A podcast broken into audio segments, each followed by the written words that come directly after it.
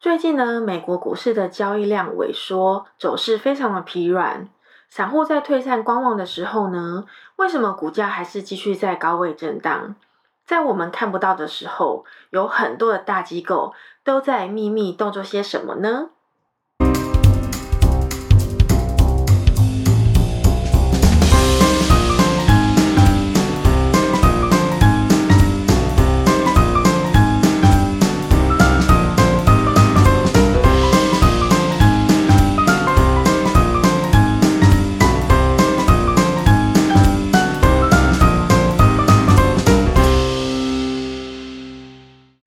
家好，欢迎来到七二华尔街。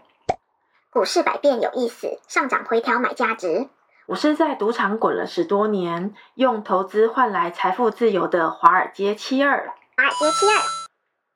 现在呢，正值美国的财报季，只要出了一个财报，无论财报有多好或是多坏，都会遭到机构大举的卖出。大科技股龙头在财报日几乎都是开高走低，这让人觉得大盘的局势非常的不稳当，有大量的资金借着财报的利好流出。在这种状况下，或许也意味着科技股或是整个大盘都有可能面临一波系统性的调整喽。我们也可以发现呢，现在有很多的好公司都不出前瞻性报价了，然后财报一出就直接跳水，这会不会是让机构趁机回购股票的操作呢？人畜的策略性猜测，请不要当做交易判断，重点是独立思考。有任何建议都请下面评论区留言，大家交流。目前三大指数呢还是在高位做震荡，这有可能是因为富人资本利得税的冲击小于预期之外，还有另一个原因，也许就是库藏股回购的闭锁期终结。闭锁期结束后，有可能会让更多的资金灌入市场，有望刺激美股再冲新高哦。科普小知识：什么是企业的回购闭锁期呢？美国股市呢，在三月、六月、九月、十二月这几个月份，美国企业会开始发布上个季度的财报，让投资人了解企业的整个运行状态。美国有规定，上市企业想要购买自己的公司股票，必须在指定的时间内进行回购。所以，企业会在每个财报季中的中后阶段，直到财报季结束后的三十天内，回购自己的公司股票。而在上述时间之外呢，不能购买股票的空白时间呢，就叫做股票的回购闭锁期。其实啊，在美国的市场里面，股票回购已经形成了一套非常成熟的制度。特别是二零二一年现阶段，美股的股票回购金额更是创下了逆天的新高。哦，长知识了。此外啊，自二零零九年以来呢，截止至二零一八年的第二个季度。标普五百指数成分公司呢，累计回购自家股票总金额超过了四万亿的美元，占公司的总利润总额的五十个 percent 以上。哦，这么多啊！高盛的 John Fro 表示，美国的企业库藏股闭锁期于上周五，就是二十三号结束了。目前呢，美国企业批准实施的库藏股金额远高于去年同期。Fro 写道，二零二一年到今天呢，通过的库藏股买回金额比二零二零年的同期高出七十五个 percent，比二零一九年同期高出了二十四个 percent，也比二零一八年同期高出了二十六个 percent。在这里呢，值得我们关注的是，二零一八年全年美国企业库藏股回购的金额缔造了历史的新高。如果二零二一年实行的库藏股金额超过二零一八年的话，这意味又再创新的纪录了。股神巴菲特早在二零一七年致股东的信中，就对股票回购进行了专门的阐述。他说自己非常喜欢进行股票回购的公司，包括美国银行在内的许多家伯克希尔哈撒韦公司投资过的公司，一直以来都是在回购股票，所以许多公司回购股票数额相当惊人。我们非常喜欢这种股票回购，是因为我们相信，在大多数的情况下呢，公司回购自己的股票在市场中是被低估的。毕竟，我们持有这些股票原因，也是因为我们相信这些股票被低估了。所以，当公司的经营规模不断的扩大，但流通的股数数量不断的下降，股东将会非常的受益。所以，企业借由回购自家股票，可以传达下面以下两个讯息。一、提振情绪，传达低估的信号。很多企业手上呢资金非常的多，如果回购自家股票的话，会让股价稳定向上，利好股东。像伯克希尔哈撒韦这个季度也持续回购自家股票，所以股价也就是最近续创新高。二、最大化 EPS，提升内在价值。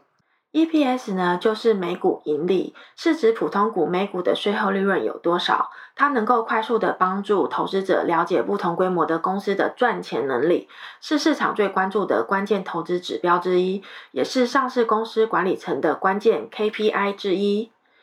当回购推升 EPS 的时候呢，投资者对于公司盈利的预期会相对提升，PE 估值短期内不会出现明显变化。那么股价上升的动力自然就会增加了。由此可知呢，现在股市是处于回购开放时期，美股最大买家就是上市公司本身。这也是可能就是说明了为什么目前的股市虽然是处于交易量萎缩的阶段，但是股价还是能继续往上推高的原因。